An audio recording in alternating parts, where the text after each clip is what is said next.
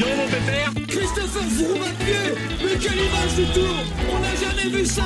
Aïe aïe aïe, attention Philippe, vous nous faire rappeler Allez mon grand. T'es grand aujourd'hui.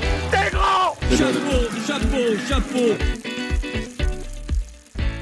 Bonjour à toutes et à tous et bienvenue dans Chasse Patate, le podcast du groupe Eto qui décrypte l'actualité cycliste. On se retrouve dans ce podcast à quelques jours du départ du Tour d'Italie pour présenter justement ce Giro 2022, le parcours, les favoris, les outsiders, avec un point également sur les sprinters, hein, pour pas parler que des coureurs du classement général. Et on regardera également les chances de nos coureurs français, ils sont 13 au départ avec notamment Romain Bardet, Guillaume Martin et Arnaud Desmar pour faire la présentation et avoir un peu euh, leurs avis, leurs pronostics. J'accueille avec grand plaisir trois de nos spécialistes du groupe Eto. Théo pour commencer, salut Théo Salut à tous, ça commence à faire beaucoup que je viens là, j'enchaîne. C'est très bien, avec plaisir. On continue avec euh, Johan, salut Johan Salut Mathieu, salut Théo, salut Anselme. Eh bien Johan, tu m'as précédé. C'est Anselme pour terminer l'équipe. Salut Anselme. Salut tout le monde. Eh bien voilà, vous savez tout. Attention au départ à chasse patate. C'est parti.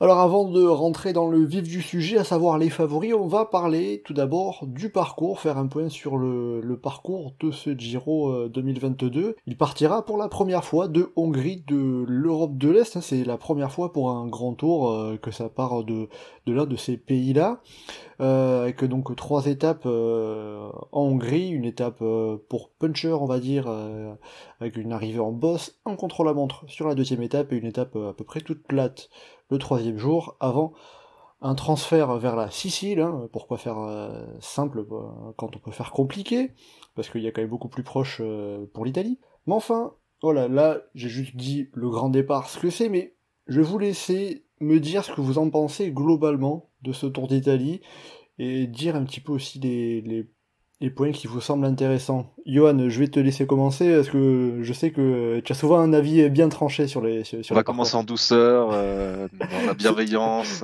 C'est ça, voilà, on commence vraiment euh, tranquille. Ah, c'est nul. Oh là là, c'est terrible. Non, alors il y a, enfin, déjà le transfert vers la Sicile, enfin, c'est un scandale. euh, Enfin, là, ça m'arrêterait une petite grève des coureurs euh, juste pour faire chier. Mais euh, Oui, parce que si on regarde un peu géographiquement, euh, le point le plus Mais oui, proche pour- de l'arrivée bah, à Balaton-sur-Ed, c'est quand même du côté de Trieste, c'est à 500 km. La Sicile, c'est à 2000 bornes. Mais oui, pourquoi faire un petit transfert en auto, en bagnole qui dure 4 heures? Non, non, on va aller faire un transfert de folie euh, pour aller à l'autre bout de, de l'Europe, c'est bien. Bien écologique Euh, hein, aussi. Magnifique. Ah, c'est comme Israël, c'était beau aussi ça. Enfin, bref. Euh, Il y a un gros problème d'équilibrage de tracé parce que toute la montagne est globalement en dernière semaine. Les deux premières semaines, ça va être long, on va avoir beaucoup de sprints, des étapes de baroudeur où le peloton va pas jouer grand chose, des arrivées euh, de course de côte où les grimpeurs vont s'expliquer juste dans les derniers kilomètres. Ça va être long jusqu'à la fin. C'est le Tour Italie, donc il peut toujours se passer des trucs, mais c'est quand même pas euh, bon parcours pour ça. C'est mal équilibré. Il y a des étapes qui sont sympas, mais euh, même jusqu'à la fin, après, les étapes de montagne ne sont pas forcément dans le bon ordre, c'est pas ouf. Donc un Giro, euh, un parcours nul, pas ouf pour euh, Johan Anselme. Qu'est-ce que tu en penses de ton côté?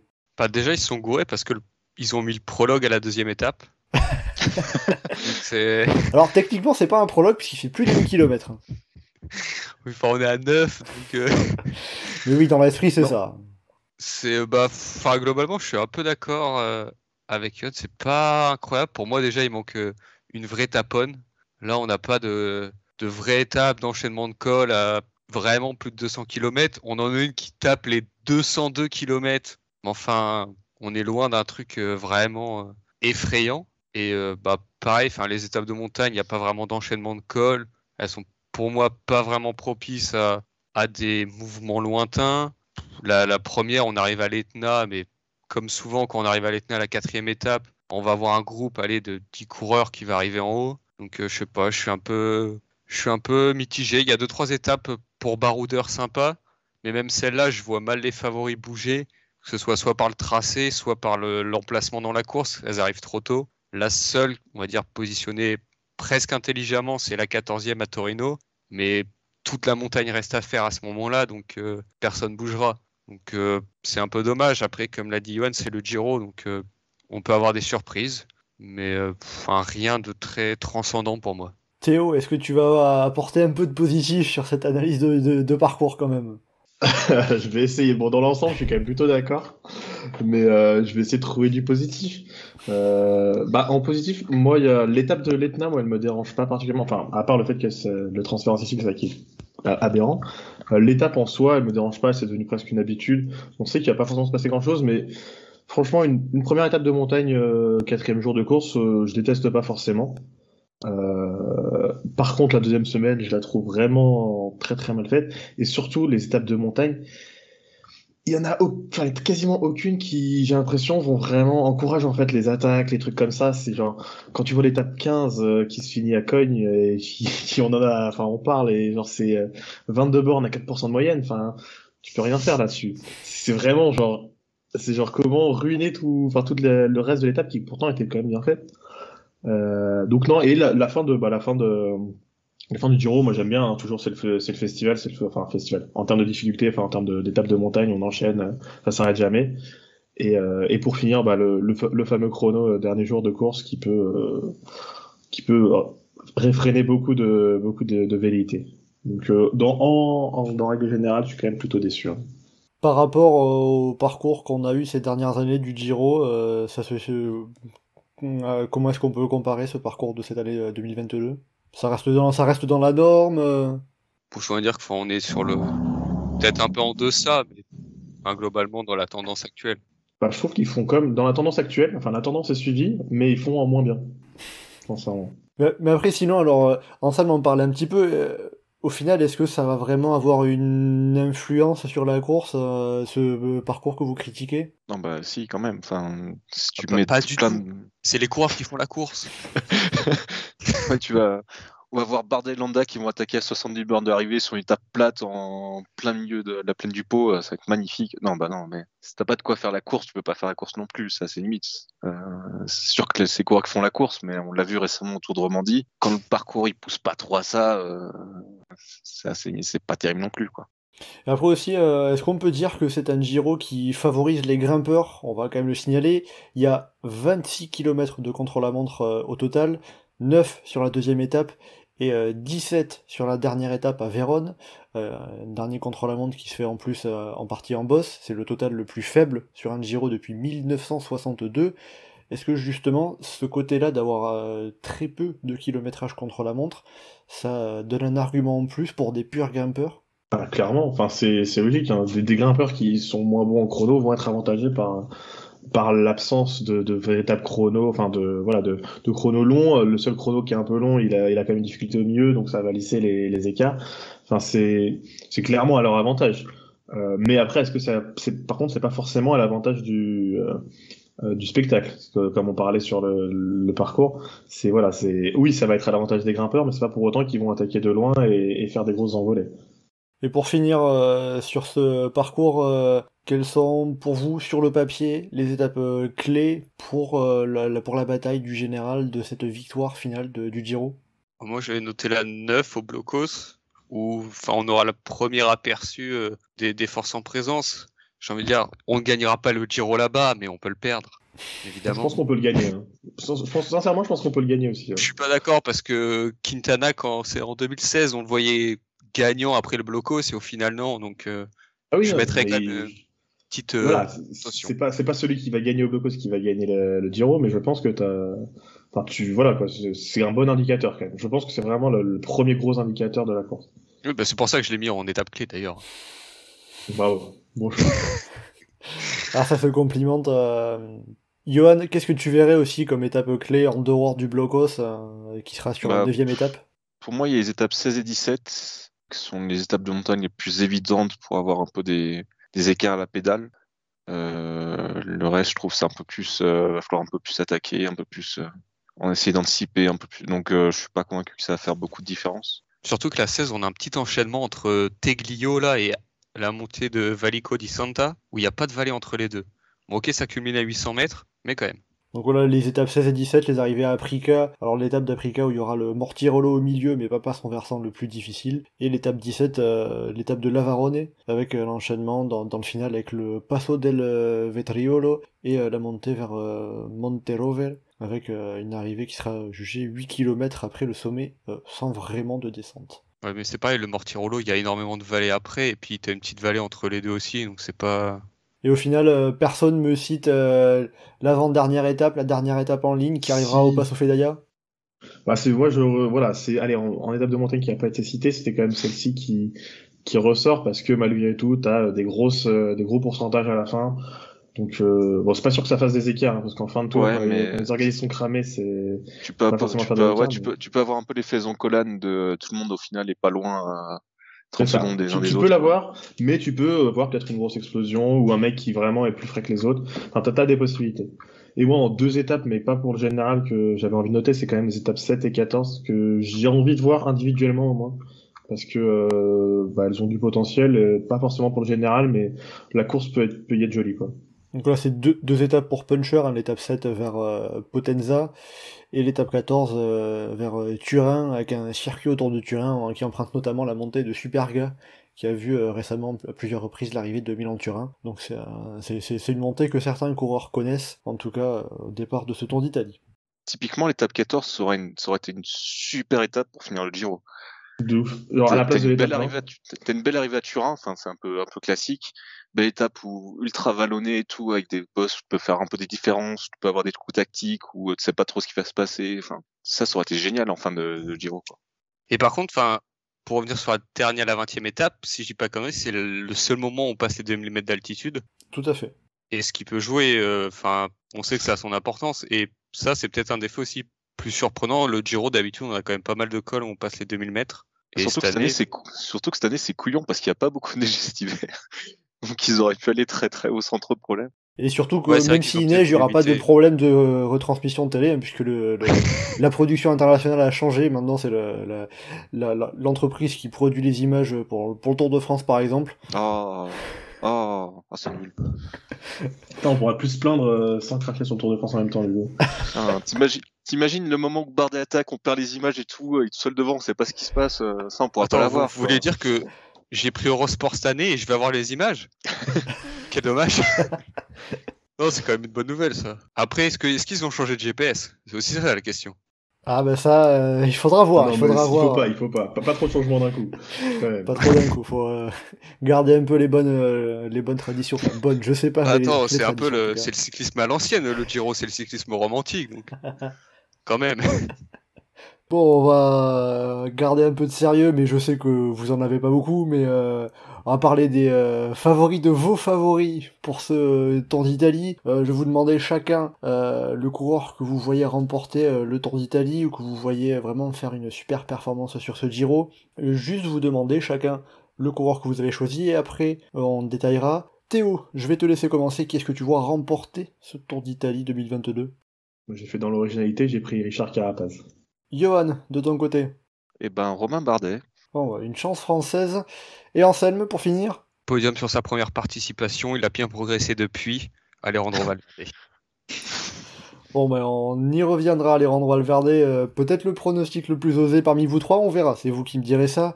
On va commencer donc par Théo Richard Carapace, euh, vainqueur du Tour d'Italie en 2019. Euh, il sort, il a pas beaucoup couru récemment. Il a fait deuxième du Tour du Catalogne. Il a pas terminé les courses par étapes qu'il a couru auparavant, comme Tirreno Adriatico, le Tour de la Provence ou l'étoile de Bessèges. Pourquoi, toi, est-ce que tu vois Richard Carapace remporter le Giro cette année?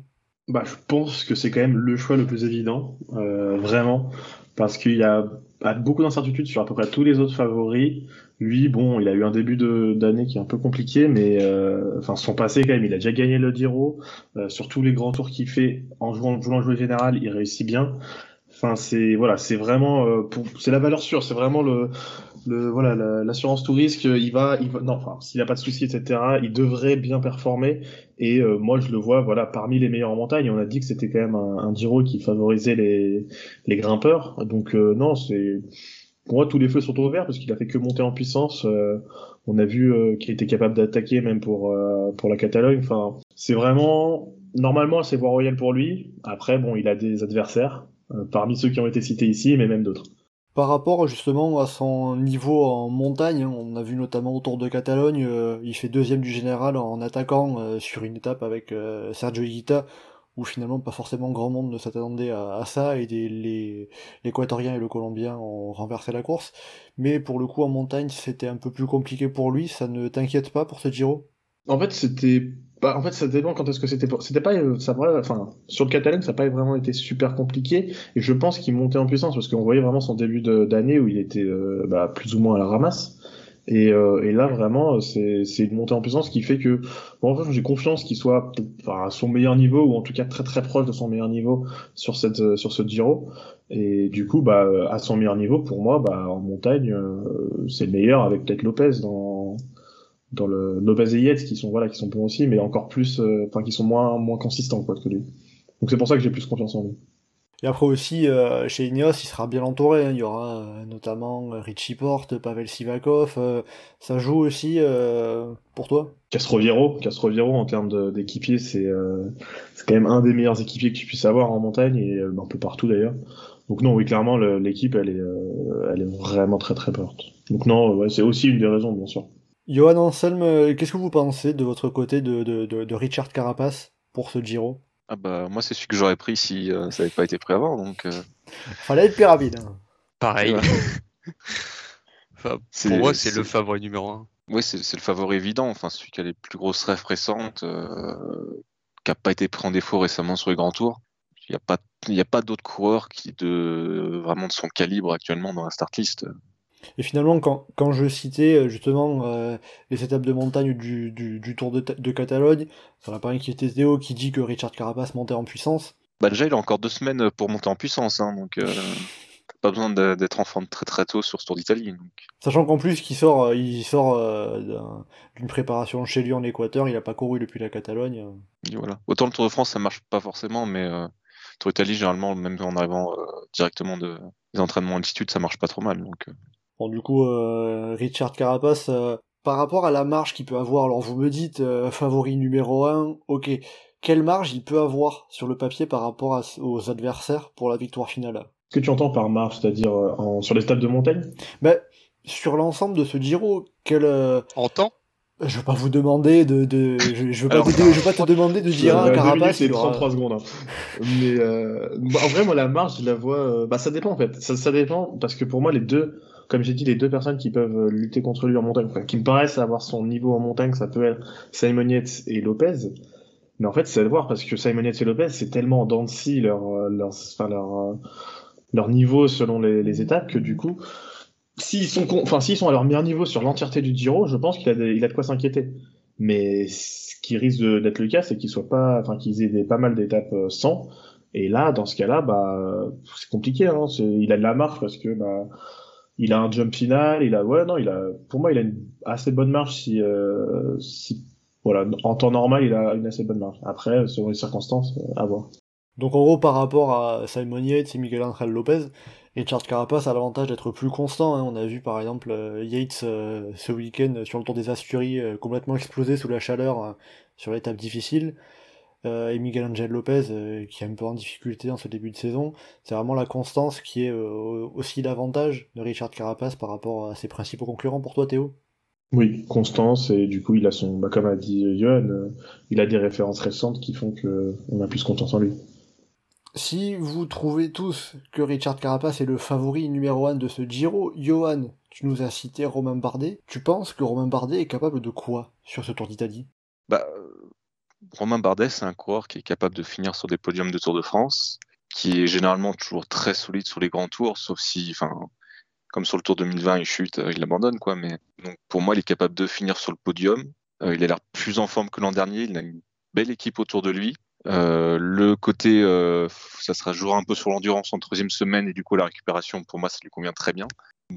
Après, c'est est-ce que Carapace va être à un niveau accessible pour lui? Est-ce que Simon Yates va pas être super fort euh, comme il sait faire des fois? Il y a toujours ces questions-là, mais pour moi, dans les coureurs qui s'affirment comme étant constant, avec un parcours en plus qui est pas mal typé pour lui et pas beaucoup de chrono, euh, c'est un coureur euh, qui va pouvoir faire de très belles choses et peut-être du coup jouer la victoire. Donc on peut espérer une victoire française sur, sur ce Giro au final? Ah oui, oui. Pour moi, oui. Bon, bah ça fait déjà du bien de ne serait-ce qu'avoir euh, cette possibilité. Par rapport à ce qu'on a vu de Romain Bardet sur ce début de saison, ses performances récentes justement, notamment sa victoire autour des Alpes, c'est euh, ça qu'il inscrit en favori grand outsider, alors qu'on l'avait vu auparavant sur le Tour des Émirats, sur Tirreno, euh, un peu plus en second plan. Bah de toute façon, il faut arriver en forme au bon moment, donc euh, là il arrive en forme au bon moment. sur le Tour des Alpes, on l'a quand même vu très costaud, notamment aller faire des places au sprint, ce qui est quand même un bon indicateur pour un coureur comme ça qu'il y a de la puissance en réserve. Euh, lâcher tout le monde dans la dernière bosse euh, sur le Tour des Alpes, euh, un peu en force, avec Storer et Rensman qui faisait la gueule dans la roue et tous les autres lâchés derrière. Donc oui, enfin, il semble très costaud. le parcours lui convient bien. C'est quand même un cours de grand tour avant tout. Il avait dit dans une interview il y a un an, deux ans, je sais plus, qu'il lui faudrait peut-être une année d'adaptation pour s'adapter aux méthodes d'entraînement chez DSM, un peu le changement d'environnement, tout ça. Bah, là, il a l'air d'être rodé du coup aux nouvelles méthodes de DSM. Et euh, on attend de voir ce que ça va donner. Et après, justement, Romain Bardet, c'est la... avec le Tour des Alpes, c'était la deuxième fois qu'il remportait un classement général d'une course par étape. Euh, euh, la fois précédente, c'était le Tour de l'Ain en 2013, donc sur sa deuxième année professionnelle. La course de référence en France. Est-ce que Romain Bardet, il est à un niveau qu'on a déjà vu en 2016, 2017, 2018, ou il est encore au-dessus, pour toi? Alors ça, j'en sais rien. J'ai pas ces données de puissance.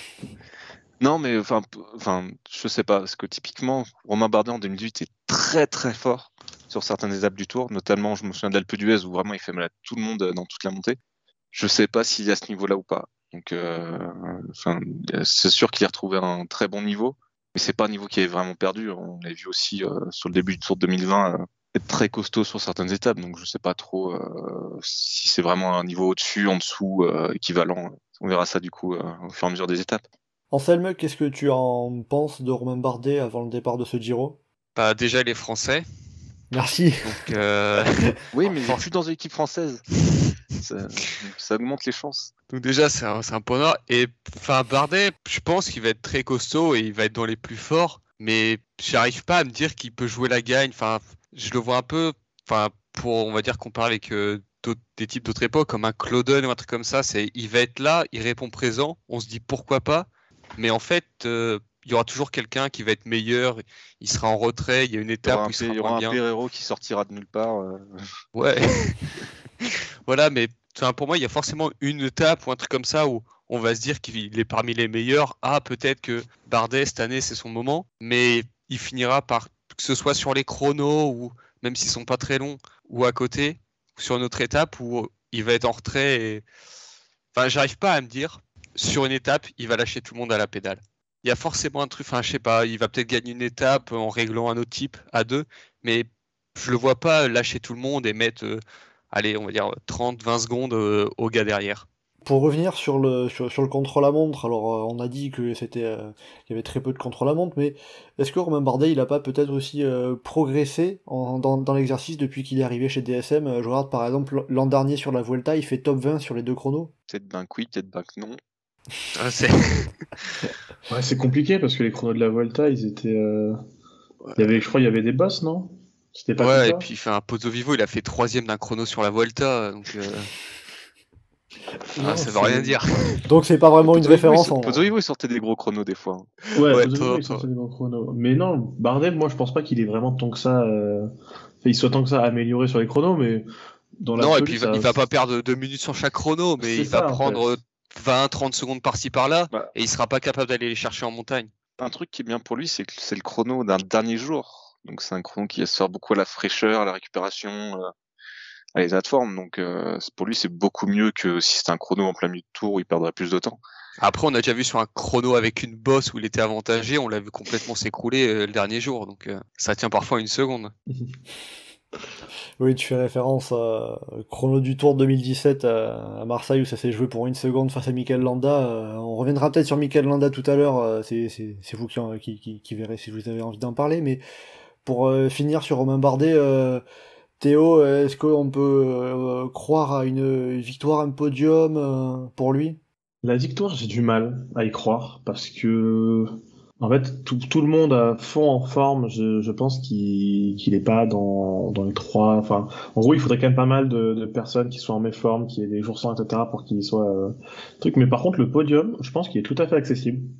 Euh, parce que bah, justement, il est, euh, il est constant, on sait ce qu'il vaut, euh, il sera, il répondra normalement présent. Franchement, euh, tu sais, si un, si un il perd 10 minutes sur un, sur une montagne, euh, Almeida qui, je sais pas moi, qui, qui, qui montre des limites, et, euh, et du coup il peut faire, je sais pas moi, deux ou trois euh, derrière un Carapace. Sincèrement, ça, ça me semble pas euh, improbable comme scénario. Donc euh, non, je, pense que comme euh, Johan a dit, ça peut être bien, mais la victoire, ça me semble une marche trop haute pour lui. Après, qu'il me fasse mentir. Hein.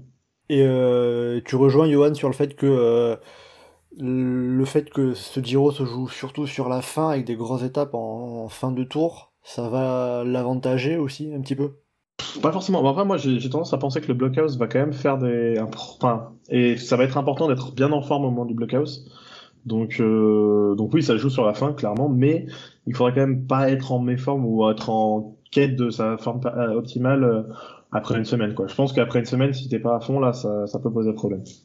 Bon après euh, Richard Carapace et euh, Romain Bardet, on va passer au dernier de vos favoris. Je vais laisser Anselme nous parler d'Alejandro Valverde qui euh, s'aligne sur le, le, le Giro, sa deuxième participation pour sa dernière saison professionnelle. euh, tout simplement Anselme, pourquoi est-ce que tu as choisi Alejandro Valverde comme favori pour ce Giro?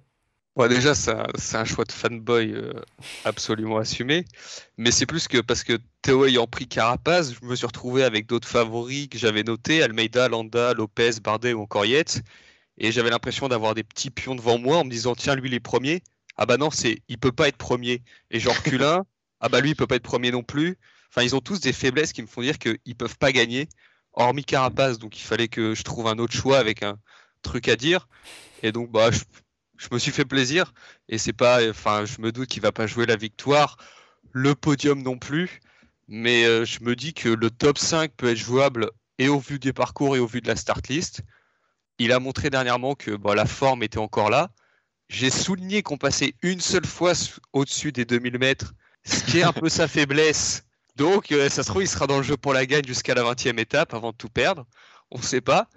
Mais euh, pas trop de chrono, c'est pareil à son avantage. Donc, j'ai envie de, j'ai envie d'y croire pour un top 5. C'est clairement, enfin, s'il gagne le Giro, ma joie ne tiendra plus dans mon petit corps. Enfin, euh, ce serait trop d'émotion. Mais euh, c'est plus, on va dire, un choix par défaut. euh, tant j'ai du mal à avoir de réels favoris, hormis Carapaz.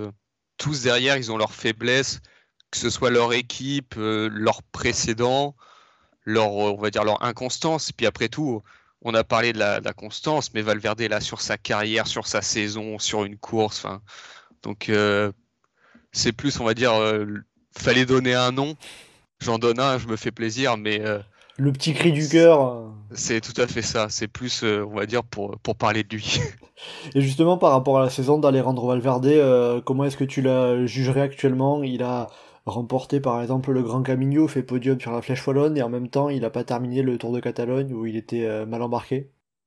Bah, si c'est sa dernière saison, on peut, là, on peut déjà dire que il s'arrête là, il il aura pas fait la saison de trop. Enfin, son début de saison est très bien. Qu'est-ce que ça a été dur de le voir se rasseoir en haut du mur de 8. Mais euh, derrière, il répond toujours présent. Le Tour de Catalogne, on va dire, c'est le seul point noir. Mais c'est ce qui me fait dire aussi que bah, sur tout le reste, il répond présent. Et il n'y a pas de raison que sur le Giro, il soit en retrait. Sachant qu'en plus, ses objectifs ensuite sont beaucoup plus lointains. Donc euh, il devra arriver vraiment en forme et bien préparé pour le, Tour d'Italie. Johan, Théo, euh, quel regard vous portez sur Alejandro Valverde? Anselme, euh, un peu dans, dans, ce cri du cœur, le voit faire top 5 sur ce Giro, qu'est-ce que vous en pensez, vous? Sérieusement ou euh, Bah, euh, je te laisse, je te laisse dire ce que tu as envie. Hein. Non, je, je sais pas si euh, s'il va vraiment être constant en général et faire un top 10 ou si euh, il va être un peu plus euh, éclaté, peut-être jouer les victoires étapes. Donc je sais pas trop ce que ça va donner. Peut-être qu'il va être faire une bonne place au général. Euh, de toute façon, moi je l'attends déjà, déjà plus du tout cette saison. Donc euh, à partir du moment où il a failli gagner la Flèche Wallonne, euh, je sais pas trop jusqu'à où il peut aller. Quoi. Après, j'y crois pas du tout pour un podium. Top 5, je suis pas très convaincu, mais mais euh, en soi, je sais pas. Théo, est-ce que tu euh, sais ce que tu peux attendre d'aller rendre Valverde, toi? C'est pas simple, hein, parce que euh, comme euh, comme Yohan a dit, en fait, il peut euh, se rendre compte qu'il a pas les jambes assez tôt, euh, se laisser décrocher, jouer des étapes, euh, jouer les étapes vallonnées, 7-14, des trucs comme ça. Enfin, il y, a- il y a plein de possibilités. Par contre, s'il est, euh, s'il se sent assez en forme pour jouer le général, je pense qu'il va faire quelque chose de, de plutôt pas mal. Bon, euh, la victoire, euh, le podium, on n'y croit pas. Mais, euh, mais le, ouais, le top 5, euh, même quatrième, enfin, il peut y avoir des, des cas où, bah, en fait, il y a, il peut y avoir- a plein d'étapes où il va pas y avoir énormément d'écart en montagne, donc il va pouvoir s'en sortir. Euh, il va peut-être gratter des bonifications sur des étapes vallonnées, peut-être la première typiquement. Enfin, il y a- il y a des moments où, où il peut gagner, gratter des trucs, etc. et, euh, et s'en sortir sur les étapes qui lui conviennent un peu moins bien. Donc non, typiquement, euh, ouais, un top 5. Mais après, voilà, le mettre en favori, ça me paraît un peu exagéré. Bon, de, de toute façon, Ansel m'a expliqué que c'était euh, un cri du cœur et que euh, le favori numéro un, que- euh, comme vous, comme vous trois, hein, c'est euh, Richard Carapace. On verra en tout cas euh, ce qu'il en est à partir de ce vendredi. Euh, Bah derrière, oui, je- moi je suis assez d'accord avec An- Anselme sur le côté. Euh, t'as Kelderman, t'as Almeida, t'as Landa, t'as Yates, euh, tout ça. C'est que des coureurs que tu vois pas gagner. Tu vois peut-être faire des bons trucs, mais t'as du mal à te dire ah oui ils vont gagner, ils vont euh, aller chercher la victoire quoi. c'est-à-dire que, peu- qu'en gros, derrière Carapace, euh, même pour barder un petit peu, tu le disais, tu vois pas vraiment de, de, de, de coureur qui a la carrure, la capacité d'aller gagner. Il faut le dire, c'est que des losers, hein, derrière. Et c'est typiquement le genre de grand tour où si Carapace disparaît généralement, et ben en fait ça va être un nouveau, ça va être un jeune prometteur qui va débarquer, qui va faire la nique à tous ces types qui se disent c'est leur chance de leur vie. Sauf que là même pareil derrière il n'y a pas de jeunes qui on se dit bah le seul on va dire jeune capable d'aller chercher une bonne place au fort, enfin c'est Fortunato, mais même là, enfin non. Si tu veux chercher un jeune qui va sortir un peu un truc euh, improbable. euh, enfin là, ce serait quand même vraie grosse surprise. Mais enfin Ouais. voilà, dans- c'est typiquement pour moi le grand tour où si Carapace gagne pas, en fait, c'est ça doit être une surprise euh, la, la victoire. Ça peut pas être un autre favori. Tu avais cité qui, Johan? J'ai pas entendu, excuse-moi. euh, Timon Arensman. Ok, chez, D- chez DSM, euh, qu'on a vu bien finir aussi le, le, le Tour des Alpes en compagnie de, de Romain Bardet. Euh, par rapport aux surprises, euh, on- vous citez Richard Carapace euh, en 2019, est-ce que c'était aussi pas une surprise de le voir gagner? Par rapport à ce qu'il avait montré précédemment Un petit peu par rapport à... euh, Il y avait Roglic, il y avait Nibali qui était là. Ah si, totalement. C'est. Donc, donc ça veut dire qu'on peut, qu'on qu'on peut avoir sur ce Giro un peu le, ce, même scénario. C'est pas forcément le coureur qu'on va attendre le plus qui va gagner. Après, si, Kelderman il gagne un, un Giro, c'est une surprise quand même. Hein. Malgré tout, même si le nom, le truc, c'est même une Bah, giga en fait, surprise. C'est pas une surprise quant à son niveau, euh, enfin Bah oui, théorique. non, ce sera une surprise, parce qu'en gros, gagner ouais voilà, c'est, enfin, il, il en est capable, c'est possible. c'est ouais, c'est c'est clairement ça. C'est vrai que Kelderman n'est pas vraiment un gagneur. hein. Quatre victoires chez les pros, dont euh, le classement général du Tour du Danemark, euh, deux chronos et le titre euh, champion national du contre-la-montre en 2015. Donc euh, c'est pas sa qualité première, mais c'est un coureur qui est souvent bien placé. hein. top 5 sur le Tour de France l'année dernière par exemple. Vous avez cité pas mal de coureurs. hein. Vous aviez évoqué auparavant Simon Yates, Mikel-André Lopez, un peu inconstant des Kelderman, des Almeida que vous voyez pas forcément gagner mais bien placés. On a aussi euh, une équipe qui a, un ou deux coureurs, à vous de me dire, qui peuvent faire un bon résultat au classement général, c'est l'équipe Bahreïn. Pas mal de monde attend Mikel Landa, mais il y a aussi Peyo Bilbao qui est aligné et qui aura euh, qui, qui aurait d'ailleurs le dossard numéro 1 dans l'équipe. Qui sera le leader entre Bilbao et Landa s'il y aura déjà un leader désigné d'office entre les deux pour vous? Santiago Pitrago. De toute façon, Landa, euh, tu le mets leader, c'est le premier coéquipier qui va qui va être meilleur. On en rigolait l'année dernière. Au final, Caruso, il avait fait deuxième. Après que, donc, enfin, Landa, c'est, je sais pas, j'ai, j'ai même plus envie d'essayer d'y croire parce que je vais, ça va me déprimer. C'est vraiment, enfin, l'année dernière, c'était la, c'était la, le coup de trop, là, quand je l'avais vu allongé par terre. Non, c'est, j'ai décidé d'arrêter. Et Bilbao, enfin, là, c'est pas, c'est, j'ai même pas du mal à le voir jouer la game, c'est j'ai du mal à le voir jouer le top 5. Un top 10, pourquoi pas, mais le top 5, je sais pas, il l'a déjà fait pourtant, mais j'ai du mal à me dire que c'est jouable. Théo, qu'est-ce que tu en penses de, de, de, de Michael Landa? Je... C'est compliqué parce que là, typiquement, euh, son début de saison, euh, pff, franchement, il a pas. Enfin, il a fait un bon Tirreno, mais euh, mais là récemment, il a pas montré des choses vraiment transcendantes. Euh, donc, je sais pas. En fait, je sais vraiment pas quoi en attendre. Euh, sincèrement, je me dis que vraiment, euh, Bahreïn, ils ont mis Bilbo, euh, Dosar 1, mais ça aurait pu être Landa. Et en fait, ils vont laisser les deux euh, en tant que co-leader et euh, que le meilleur gagne. Je pense que ça va se passer comme ça. Bon, très bien. En tout cas, on a pu faire le tour de pas mal des prétendants au classement général. On n'a pas cité par exemple également un Guillaume Martin, mais on y reviendra quand on parlera des chances françaises. On va à présent se concentrer euh, sur euh, les sprinters. Ils sont pas mal au départ euh, de ce Giro avec pas mal d'opportunités, même si une fois l'étape de Cuneo, la 13e étape, il n'y aura qu'une seule étape qui leur est dévolue. Alors en préparant ce podcast, moi je m'étais dit, ben, je vais vous demander quelle est, la, quelle est la hiérarchie un petit peu. Je vous ai posé la question en off, tous les trois vous m'avez répondu, Caleb Ewan, favori numéro 1. C'est bien ça, vous, vous, voyez personne vraiment en mesure de battre un Caleb Ewan qui serait euh, constant à son meilleur niveau? Bah, un. Gaviria à son top ou un Démarre à son top sont capables d'aller le battre, mais euh, Bah, le, le truc, c'est que déjà, Caleb Ewan, constant, meilleur niveau, enfin, c'est compliqué. Oui, parce que si euh, à son meilleur niveau, pas grand monde qui peut le battre. euh, Enfin, s'il est constant à son meilleur niveau, c'est on l'a jamais vu et je pense que pas grand monde pourrait. pourrait le battre. Donc, euh, Ah ouais, mais c'est vrai. Tu, tu- réfléchis à chaque fois qu'il qu'il était bien lancé, il gagnait. Donc euh, ou c'est top 2 peut-être hein, de temps en temps, mais vraiment c'était. Mais euh, Ouais. mais non, c'est c'est- le problème, ça va être la constance de Caleb Ewan, qui je pense quand il sera bien lancé va probablement gagner. Mais il y aura plein d'étapes, probablement et pas mal d'étapes où juste il va, euh, le train va se louper. euh, Enfin, il va lui, il va lui arriver une merde, il va avoir la flemme de sprinter. Enfin, Non, et puis même, enfin, Voilà. le train va, le- va le placer euh, bon, et puis on va le lâcher à 170 au lieu de 150 mètres, et puis il va faire ça pique trop tôt, c'est bon.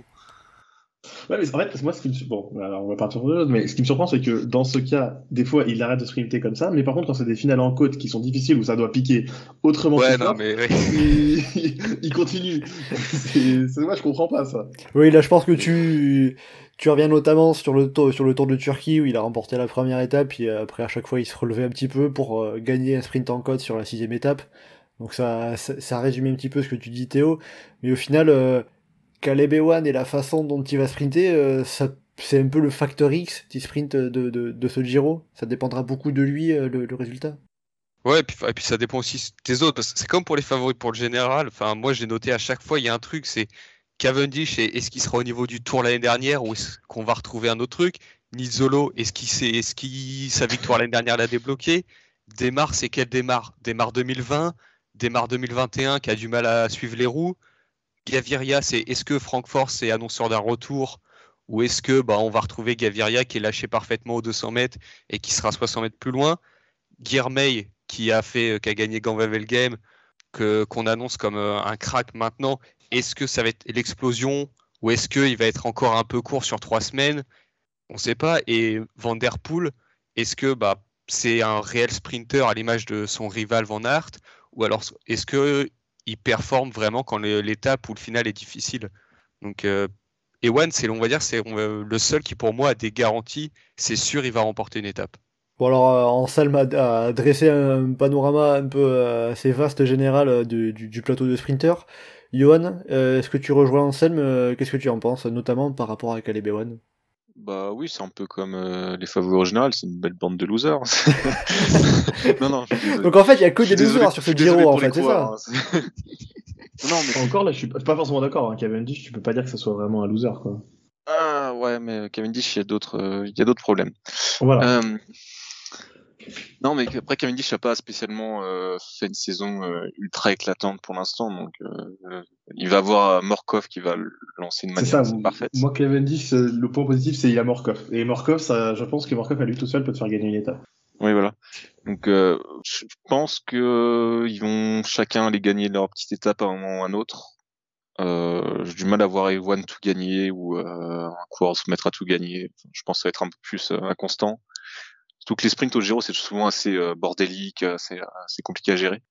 Euh, ça va dépendre beaucoup des trains. Est-ce que le train FDJ va réussir à s'imposer et euh, tout dominer? Est-ce que Quickstep va prendre les devants? Est-ce que UAE va prendre les devants? Est-ce que l'auto va prendre les devants? Donc euh, la bataille, je pense, ça va se faire beaucoup, beaucoup sur les trains là aussi. Euh, Il y a beaucoup d'étapes pour sprinter, donc il y aura une belle bataille. Après, c'est compliqué. Enfin, la hiérarchie n'est pas évidente au départ. Il faudra voir au fur et à mesure. Alors, euh, pour euh, parler d'un objectif qui euh, attirera certaines de, de, de, ces sprinters tout au long du Giro, le classement par points, le maillot de Chiclamen. bon, déjà, Caleb Ewan n'a pas forcément pour habitude de viser un classement par points, puis c'est pas dit non plus qu'il aille au bout de ce Giro, sachant que. Oh bah c'est sûr qu'il va qu'il va pas finir. Ce Giro, première. Hein. non, je, pense qu'il veut pas finir parce que je crois qu'il il, il, enfin, il cherche encore à faire trois victoires sur les, enfin, des victoires sur les trois grands tours la même année. Ah c'est pas comme si l'auto Soudal était en recherche de points et tout ça. il, va faire les, trois grands tours. Il y a besoin de points pour essayer de, se maintenir sportivement parlant euh, en World Tour pour l'auto Soudal. Euh, mais justement, pour revenir sur ce classement par points, euh, est-ce qu'il y a un coureur qui peut se dégager du lot? Parce que vous disiez que derrière Caleb Ewan, il n'y a pas vraiment de coureur qui, qui, sort, il n'y a pas vraiment non plus du coup de favori pour le maillot de Chiclamen bah, c'est dur d'anticiper la hiérarchie des sprints. Donc, quel sprinter va être le mieux placé euh, avant les étapes difficiles euh, Est-ce qu'un des coureurs comme euh, Mathieu Van Der Poel, comme Grimet, vont être capables d'être suffisamment fort dans les sprints pour pouvoir aller s'égratter aussi sur d'autres étapes des points et puis se replacer devant Surtout que, contrairement au Tour de France, je trouve que les coureurs n'arrivent pas tellement sur le Giro en ayant un objectif de maillot à points. Ils sont vraiment là pour les étapes. Le maillot à points, ça vient après. Donc, il n'y a pas de coureur qui a vraiment annoncé non plus de vouloir euh, viser ce classement. Euh, à Solo, mais bon. Ouais. Ça, va être compliqué, même, s'il le vise, il va avoir du mal à l'avoir. Je suis assez d'accord avec ça. Enfin, à la rigueur, tu vois, peut-être un Gaviria qui peut être régulier. Même Girmay ou Vanderpool qui ont le profil un peu euh, aller chercher des points là où les autres ne le font pas. Je sais même pas s'ils auront la volonté de le faire. Donc, euh, Après aussi pour Guillermo, ça sera son premier grand tour. Vanderpool n'a toujours pas fini un grand tour non plus, donc c'est aussi des éléments qui vont peser. Donc c'est ça, ouais. Moi je veux dire, Démarre, ça peut être l'occasion d'aller en chercher un second. Ouais, Démarre et Gaviria, pour moi, c'est les deux noms qui ressortent. En fait, c'est, on va dire que c'est les deux gros noms du sprint qui, de toute façon, la route, elle est barrée sur le Tour de France pour eux. Donc euh, autant qu'ils saisissent le plus de choses possibles sur ce Tour d'Italie. Je suis d'accord. Et allez, du coup, on va, faire la transition avec euh, les chances de l'eau français sur Arnaud Desmar.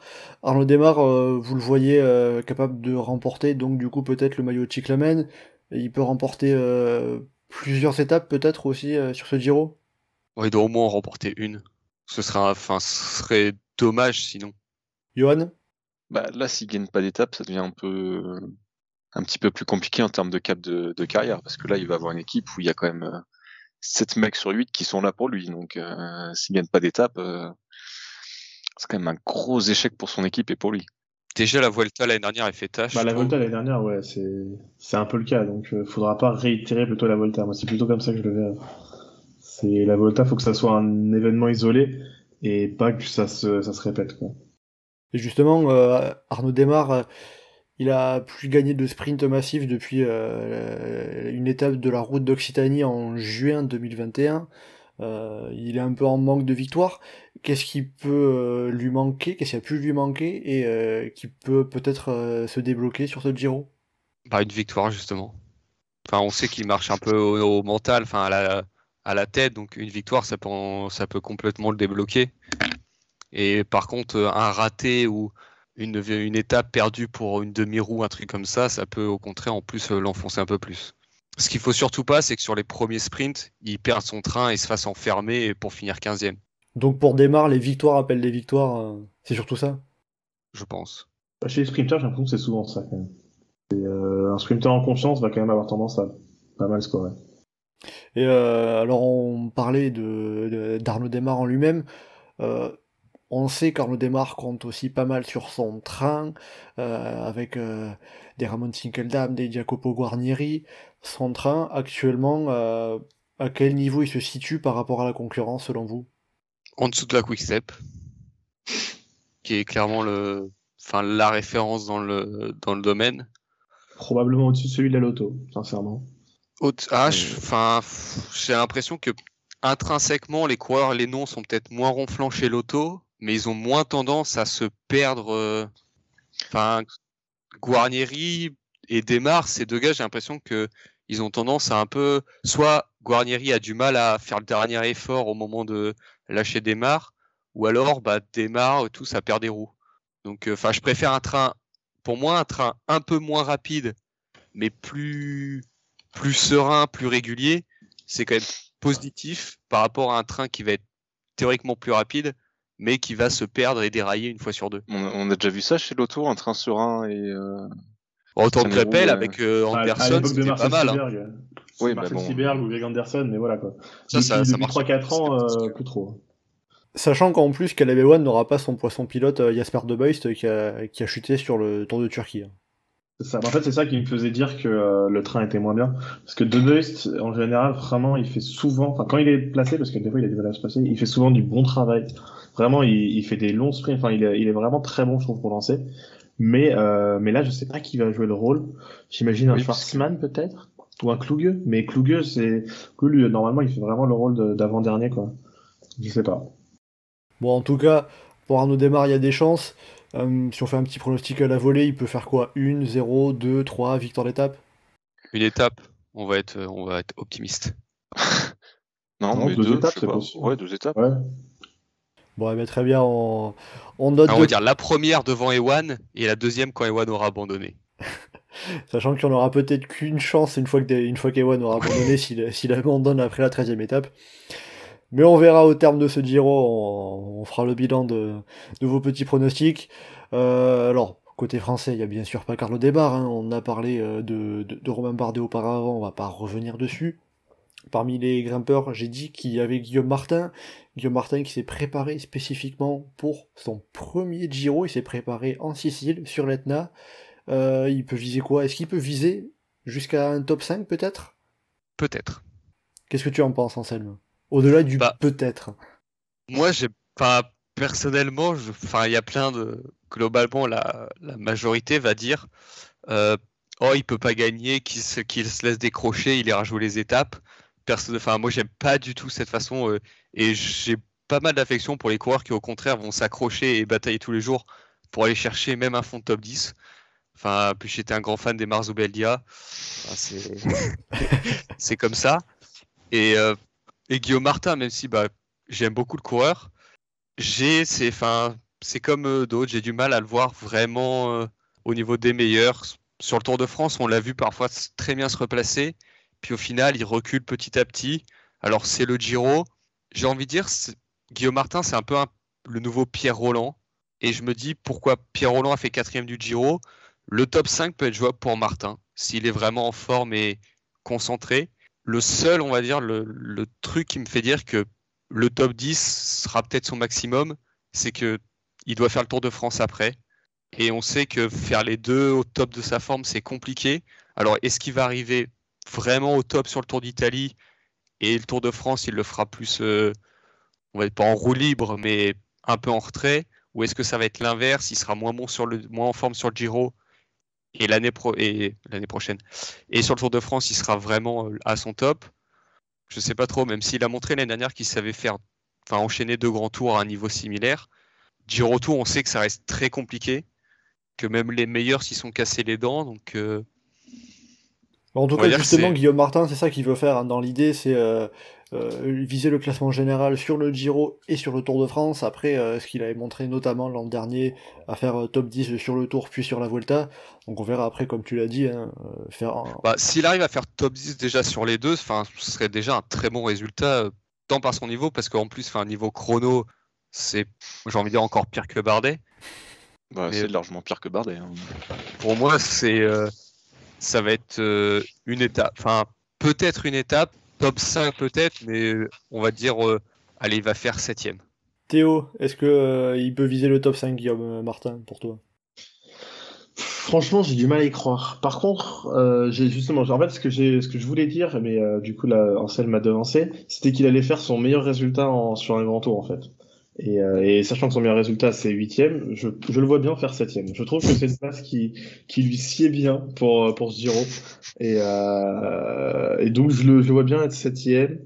Euh, pourquoi? Parce que bah euh, on sait qu'il a de la caisse qui peut tenir. Enfin, en tout cas, en, toujours en partant du principe qu'il va jouer le général à fond.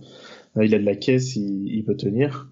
Et en plus de ça, il est, euh, enfin, on a vu qu'il y avait les gens qui étaient au-dessus qui étaient quand même très irréguliers, donc il y a moyen qu'il, enfin, qu'il y en ait certains qui, qui perdent énormément de place et du coup ne jouent plus du tout le général. Enfin, il y a même, franchement, le, voilà, je, je, le vois un peu en retrait des, des, des favoris, enfin, du grand favori et des, des, gens qui sont un peu derrière, mais pas si loin, du coup, euh, la septième place, ça me paraît être bien. Johan, Guillaume Martin, septième, au-dessus, en dessous? Bah, moi, quand j'ai vu la liste des, enfin, quand on a fait la liste des favoris tout, je me suis dit, ah, ok, c'est pour le top 10, c'est bon, il sera dedans, il n'y a pas de problème. Donc, euh, c'est, pas tant de... pour, pour toi, c'est très ouvert pour Guillaume Martin? Bah, Pour moi, c'est quand même assez ouvert, tu as quand même de la place pour exister. Moi, je vois bien Guillaume Martin faire le Giro que Bardet a fait l'an dernier. C'est-à-dire que quand vraiment il faut y aller la pédale euh, sur des pures courses de côte, il va être un peu en dedans. Et Bardet qui avait fini justement septième. Oui, voilà mais euh, d'autres étapes où il va être un peu mieux, sur des courses un peu différentes. Euh, et donc, moi, je le vois à peu près dans le même genre de, de course que Bardet l'an dernier. Après, il pourrait aussi, euh, enfin, Guillaume Martin pourrait aussi être le premier coureur à gagner deux fois au sommet de l'Etna. Oui, puisqu'il avait gagné. Parce qu'il avait gagné là-bas sur le Tour de Sicile à l'époque. Tout à fait, à l'époque où il était encore chez, chez. Intermarché. Alors s'il y a un truc dont je crois pas une seule seconde, c'est Guillaume Martin qui va gagner une course de côte à ouais, non, 15 coureurs groupés à 1 km il a clairement pas l'explosivité pour, mais euh, statistiquement, c'est possible. Faut le souligner. Oui, puisqu'il sera au départ. Voilà. après tout, euh, Ben Tolet peut gagner le Giro. Il est au départ. Oui, après, je suis pas sûr que les bookmakers euh, anglais soient du même vie que toi, mais. mais on verra. justement, on parlait de victoire d'étape de Guillaume Martin en dehors de Romain Bardet, Arnaud Desmar et Guillaume Martin. Euh, pour le reste euh, des coureurs, euh, est-ce qu'on peut avoir un Français qui va aller chercher une étape en baroudeur hein, Ça va être probablement. est-ce qu'on peut avoir une victoire d'étape française? Oui. Oui, Johan. Bah, déjà, chez, déjà, chez AG2R, t'as Kelmejean qui est là pour essayer d'avoir les, les, une victoire sur chacun des trois grands tours. Il est d'ailleurs dans la même situation que Romain Bardet. Hein. Ils, sont, ils, ils, font partie des coureurs à viser. C'est un peu, plus, crédible pour Romain Bardet, mais, mais voilà, il y a toujours lui qui allait chercher. Il y a Nance Peter qui a déjà gagné une étape sur le Giro, qui est pas en si mauvaise forme que ça, qui revient pas si mal, euh, qui peut toujours faire des trucs. Euh, à la limite, moi, ceux que je vois un peu plus jouer, c'est ceux du côté de la Cofidis. Pierre-Luc. Des... Bah, tu rigoles, mais honnêtement, Pierre-Luc Périchon sur l'étape de moyenne montagne, un peu, euh, un peu plus ouvert que sur un Tour de France, hein, forcément. C'est pas un coureur qui est impossible qu'il a gagné. Après, je sais pas quelle liberté il aura, mais euh, honnêtement, c'est le genre de coureur qui peut gagner. En Anthony Perez, pareil, très bon baroudeur c'est des coureurs qui pour moi peuvent aller. Euh, ah, surtout que Pérez, il est en forme. Enfin, il a gagné euh, la Loire-Atlantique euh, sur une étape un peu casse-pattes. C'est typiquement le, genre de course où il peut aller régler un groupe en costaud. Donc, même sur une étape de montagne, hein, s'il n'y a pas trop de monde dans l'échappée. Après, sur l'étape de montagne, je me dis que bah, sur ces jours. L'an dernier, c'est sur. c'était quoi C'était le... pas le c'était. où il était en échappée avec. le porté. Le portail, voilà. Euh, ou si l'échappée va au bout, c'est lui qui gagne, quoi. Donc, euh, après... Ouais, je sais pas, sur le Tour d'Italie, là, enfin, enfin, j'ai envie de dire, théoriquement, souvent, tu as des... des, petits grimpeurs, des style euh, Jefferson Cepeda ou un Chavez qui sera dans l'échappée. Ouais, mais ça dépend de comment le début d'étape. Si ça part sur du plat, après, c'est des mecs qui sont cramés aussi. Ouais, ouais, je sais pas. C'est comme, c'est comme Tratnik qui se retrouve à jouer à victoire au Zancolan. Oui, c'est. Après, Tratnik, c'est Tratnik. C'est uniquement sur le plat qu'il a réussi à jouer la victoire sur John Collins. C'est sûr que Cepeda, si tu roules à 40, 45 de moyenne avant, il arrive pas en haut, mais enfin, en termes de grimpeur pur. Euh, après, le Giro, c'est aussi le, grand tour, tu peux avoir des surprises. En... Enfin, c'est l'autre Cepeda. C'était Cepeda? À l'Etna aussi. C'était euh, IF avec leur maillot avec le canard. Euh. C'est pas Calcedo? Oui. Caicedo. Ah, Caicedo, Caicedo. Caicedo. Non, l'autre Cepeda, il est chez Cairoal. Enfin, c'est c'est le c'est le type de coureur qu'on peut voir gagner sur un Giro euh, en, en surprise. Et je vois plus ce type de coureur gagner là, le, le pur grimpeur euh, souvent équipier qu'il est dans l'échappée, qu'un Anthony Perez euh, en haute montagne. Mais en tout cas, Caicedo n'est pas prévu au départ du, non, il du, pas... du Giro, mais oui, je, je vois un peu l'idée derrière ce que, ce que tu racontes, Anselme. Euh, bon, on va, avec euh, tout ça, on, on arrive à la fin de ce podcast. Avant de se quitter, euh, un petit pronostic. euh, Qu'est-ce que vous voyez euh, maillot rose au terme de la première semaine de ce Giro? Comme on l'a dit, on aura notamment eu les arrivées à l'Etna et au Blocos sur ces euh, neuf premiers jours de course. Anselme, pour commencer, euh, maillot rose au bout de- des neuf premières étapes. En vrai, je sais pas du tout. Du coup, je vais faire un prono complètement à côté parce que tu as parlé de victoire sur les trois grands tours. Et ben, je me dis que celui qui peut y arriver cette année, c'est Molema. C'est gentil Voilà. de répondre à côté en tout cas. Non, comme ça, je fais un prono quand même. Bon, ben, merci pour ta tentative. Théo, est-ce que tu vas me répondre ou est-ce que tu vas répondre à côté? Ah, bon, les Mike, non, euh, je vais dire, euh, je vais dire Simon Yates, parce que je pense qu'il va être bon en début de semaine. Ça lui est déjà arrivé d'être bon sur les premières semaines, puis après de s'écrouler. Ça peut se passer pareil. Et Johan, pour finir le tour, le tour de table? Euh, Almeida. Almeida, bon, ben, très bien. Avec le euh, chrono, ouais. avec euh, ce que vous avez caractérisé, un coureur inconstant et un coureur euh, qui n'a pas forcément la carrure pour aller gagner le général.